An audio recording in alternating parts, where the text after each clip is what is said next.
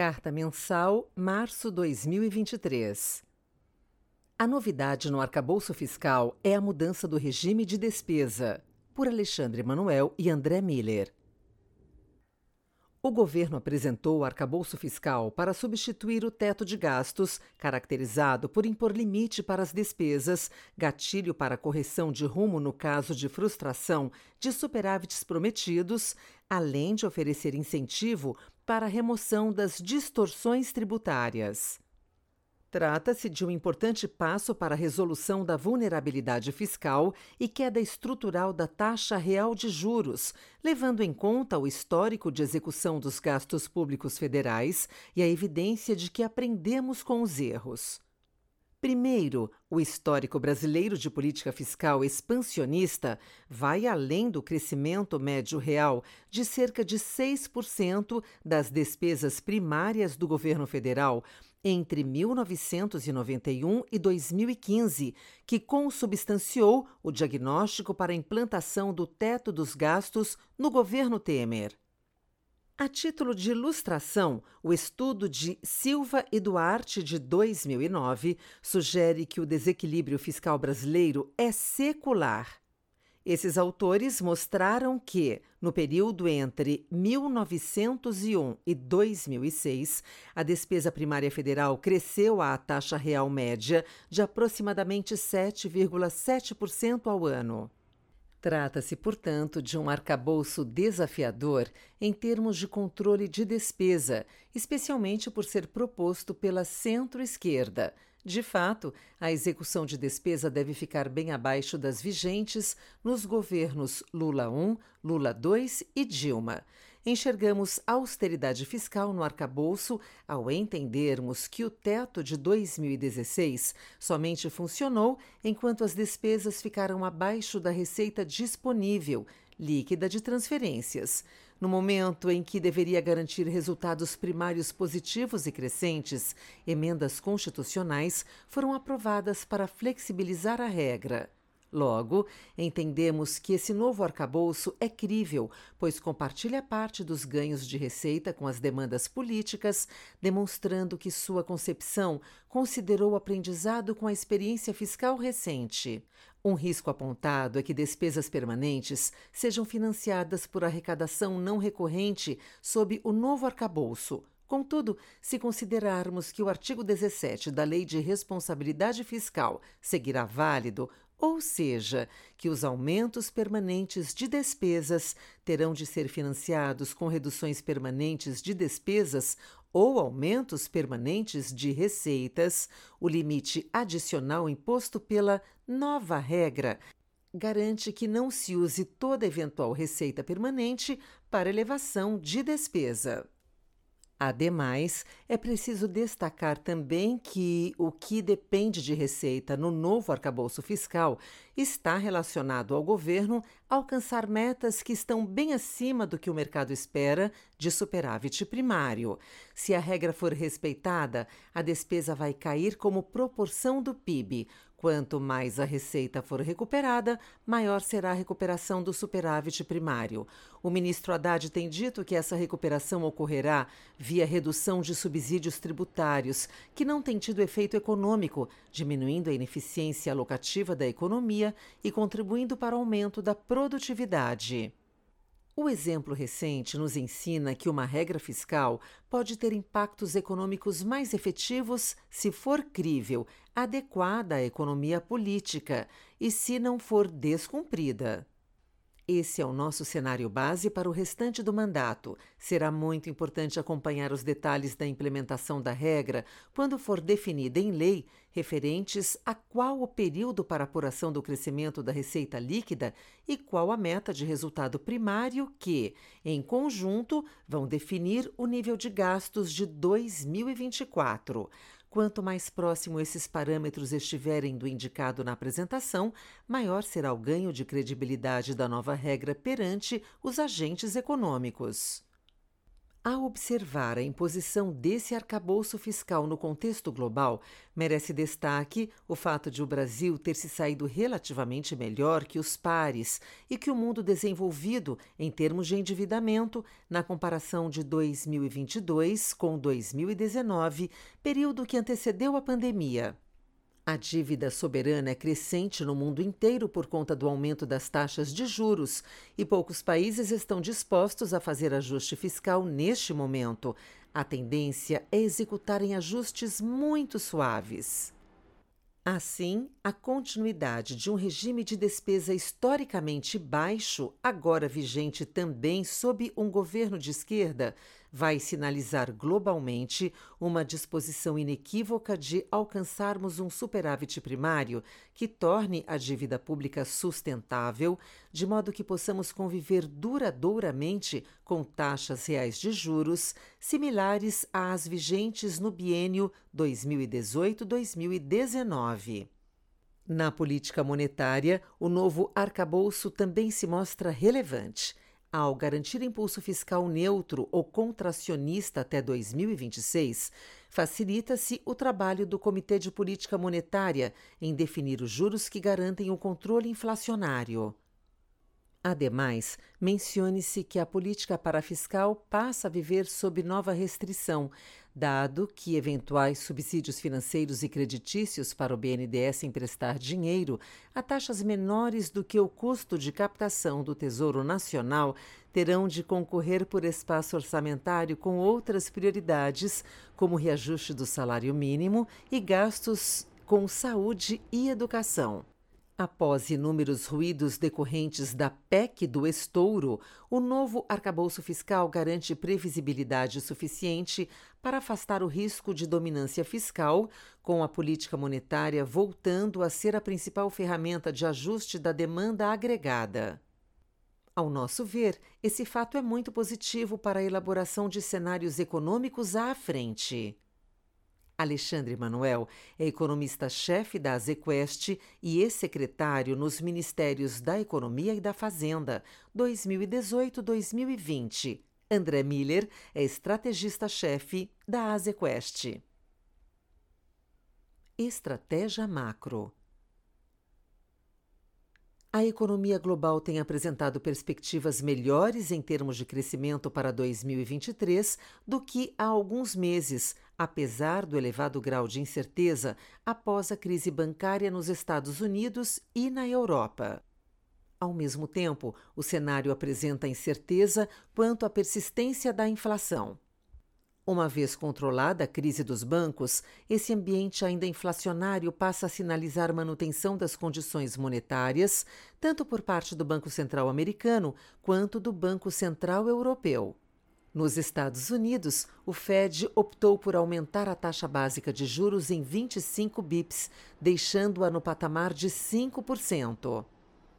Em sua fala após a decisão, o presidente do Banco Central americano ressaltou que a inflação continua alta e que o mercado de trabalho segue muito apertado. Nesse cenário, houve revisão do PIB de 2023 para 1,1% e revisão do PIB de 2024 para 0,9%. Ademais, a previsão da inflação medida pelo PCE também aumentou para 3,3%. Jerome Powell também ressaltou que o sistema bancário americano já está normalizado e que houve dificuldades sérias num pequeno número de bancos. Por fim, o presidente também enfatizou a troca de palavras no comunicado, mudando ongoing crisis para may increase demonstrando que o Fed não tem mais uma certeza tão presente de possíveis aumentos no futuro. Os dados de PMI de março vieram acima da expectativa do mercado. Ademais, o Manufacturing PMI ficou em 49,3, esperado 47,0, anterior 47,3. Services PMI ficou em 53,8, esperado 50,3, anterior 50,6 e Composite PMI ficou em 53,3. O esperado era 49,5 e o anterior 50,1. Na Europa, o destaque se deu também pelos resultados de PMI da zona do euro de março e pelo resultado de CPI de fevereiro e decisão de política monetária do Reino Unido. O Composite PMI e o Services PMI da zona do euro vieram acima do esperado, ficando em 54,1, esperado 52,0, anterior 52,0 e 55,6, esperado 52,5, anterior 52,7. Respectivamente, enquanto Manufacturing PMI veio abaixo das expectativas, fechando o mês em 47,1, esperado 49,0, anterior 48,5. No Reino Unido, o CPI de fevereiro surpreendeu de maneira altista, com o headline ficando em 1,1%, esperado 0,6%, anterior menos 0,6% e 9,9% no ano, esperado 10,4%, anterior 10,1%. O core seguiu dinâmica parecida, ficando em 6,2%, esperado 5,7%, anterior 5,8%. Neste contexto, o Bank of England decidiu por aumentar a taxa de maneira esperada em 25 bips, deixando-a no patamar de 4,25%. No território asiático, o destaque se deu pela divulgação dos resultados de PMI chinês e CPI do Japão de fevereiro. Na China, o PMI surpreendeu positivamente, com o Manufacturing PMI ficando em 52,6, esperado 50,6, anterior 50,1 non-manufacturing PMI ficando em 56,3, esperado 54,9, anterior 54,4. E Composite PMI ficando em 56,4, anterior 52,9. No Japão, o CPI veio em linha com as expectativas, com o headline ficando em 3,3% no ano, anterior 4,3% e o core ficando em 3,5%, esperado 3,4%, anterior 3,2%. No Brasil, em fevereiro, o IPCA foi de 0,84%, acumulando 5,60% em 12 meses, abaixo dos 5,77% observados nos 12 meses anteriores, entre fevereiro de 2022 e janeiro de 2023, indicando convergência mais lenta à meta de inflação. Nossa previsão é que, para 2023, o IPCA registre alta de 5,75% e caia para 3,2% em 2024, indicando que há um processo de convergência para a meta ao longo do horizonte relevante, que inclui a meta de 3,25% para 2023 e, em menor grau, 3% para 2024, estabelecidas pelo Conselho Monetário Nacional. Esperamos que a taxa básica de juros encerre o ano de 2023 em 12%. Ademais, em 2023, esperamos uma taxa de crescimento do PIB em torno de 0,5%, especialmente pelo forte impacto das restrições financeiras sobre a atividade produtiva. No momento, esperamos um câmbio médio de 5 dólares para um real no final deste ano, tendo em vista o cenário externo favorável para as exportações brasileiras e o fluxo de recursos estrangeiros em potencial, uma vez aprovado o novo arcabouço fiscal e a reforma tributária. O mercado doméstico também deve incorporar lentamente as medidas fiscais anunciadas pelo Ministério da Fazenda, de tal forma que o preço dos ativos pode apresentar significativa melhora ao longo do ano, conforme a equipe reconquiste a credibilidade da política fiscal. No mês de março, os fundos da estratégia multimercados obtiveram bons resultados em juros locais, com posições aplicadas ao longo da curva pré-fixada, além de venda da inclinação da curva e compra de NTNBs longas.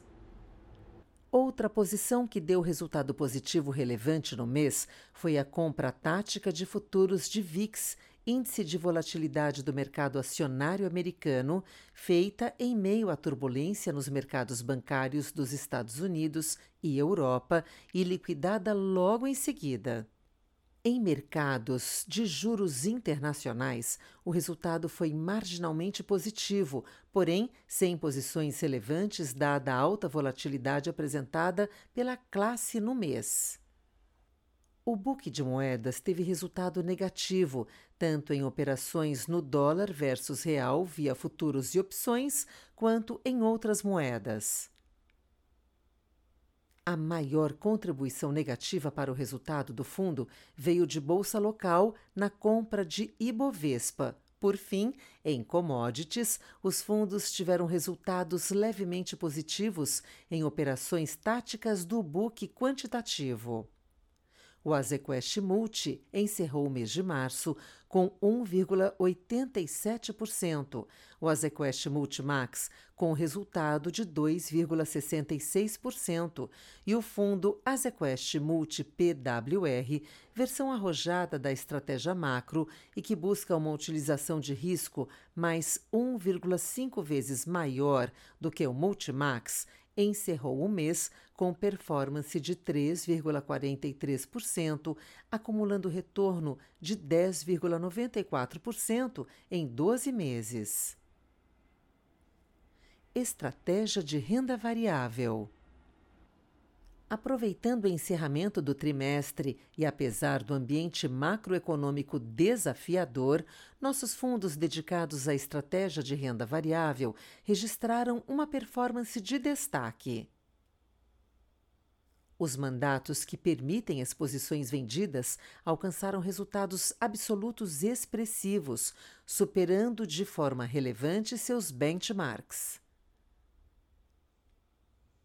Nesse período, o Azequest Top Long Biased registrou o retorno de 4,66% contra menos 7,27% do IBX, mais 11,9 pp, enquanto o Azequest Total Return acumulou alta de 5,57% contra 3,25% do CDI, 171% do CDI, demonstrando o trabalho árduo e a dedicação de nossa equipe de gestão, bem como a manutenção de uma robusta estrutura de gerenciamento de risco que nos ajudou a navegar pela volatilidade do mercado.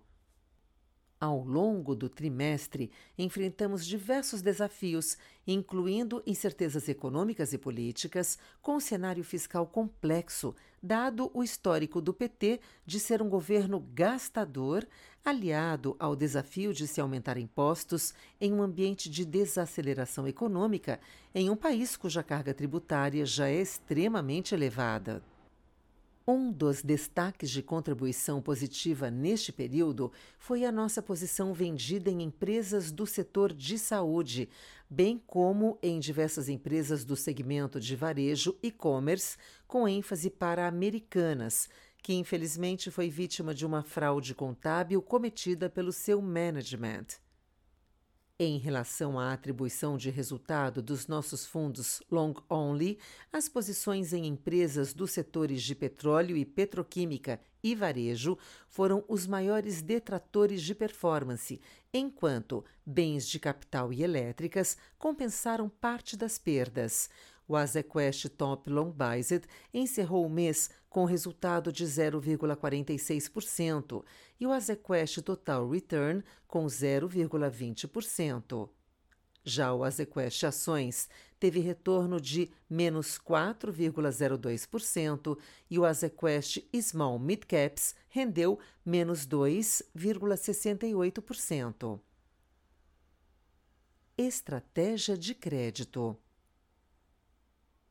O mercado primário em março continuou em ritmo fraco, porém já com algumas ofertas na rua para serem precificadas. Além disso, os bancos de investimento voltaram a fazer leituras sobre novas emissões e, ainda que a retomada seja gradual, já é uma sinalização positiva sobre a dinâmica do mercado. Já no mercado secundário, tivemos mais um mês de abertura dos spreads de crédito nos ativos em geral. Contudo, a dinâmica de preços foi mais positiva na última semana do mês, na esteira de algumas notícias corporativas positivas no universo de empresas high grade. A exceção foi Light, que foi marcado a 30% do PU par por alguns administradores no fim do mês.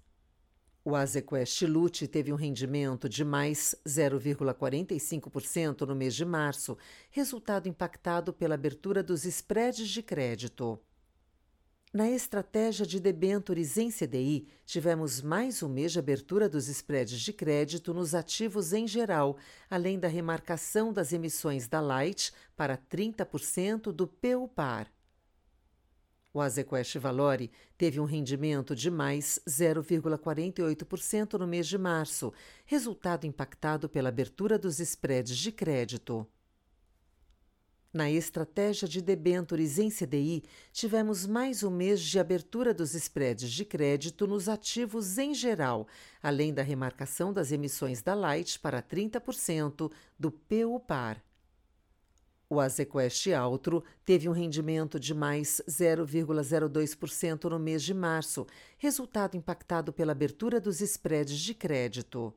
No mercado local, tivemos mais um mês de abertura dos spreads de crédito nos ativos em geral, além da remarcação dos ativos de Light para 30% do PU par. Na parcela offshore, perdemos com a posição de bonds e hedges de juros. O Azequest Supra teve um rendimento de mais 0,17% no mês de março, resultado impactado pela abertura dos spreads de crédito.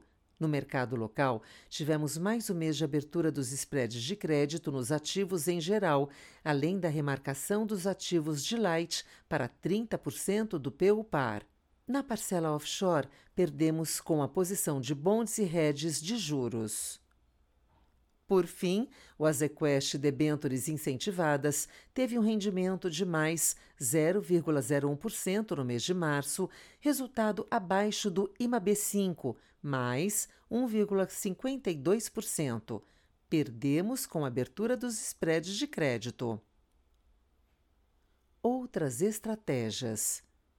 O Azequest Low Vol destaque em nossa grade de produto por sua consistência de performance, encerrou o mês de março com retorno de 1,08% e em 12 meses rendeu 14,61%, equivalente a 110% do CDI.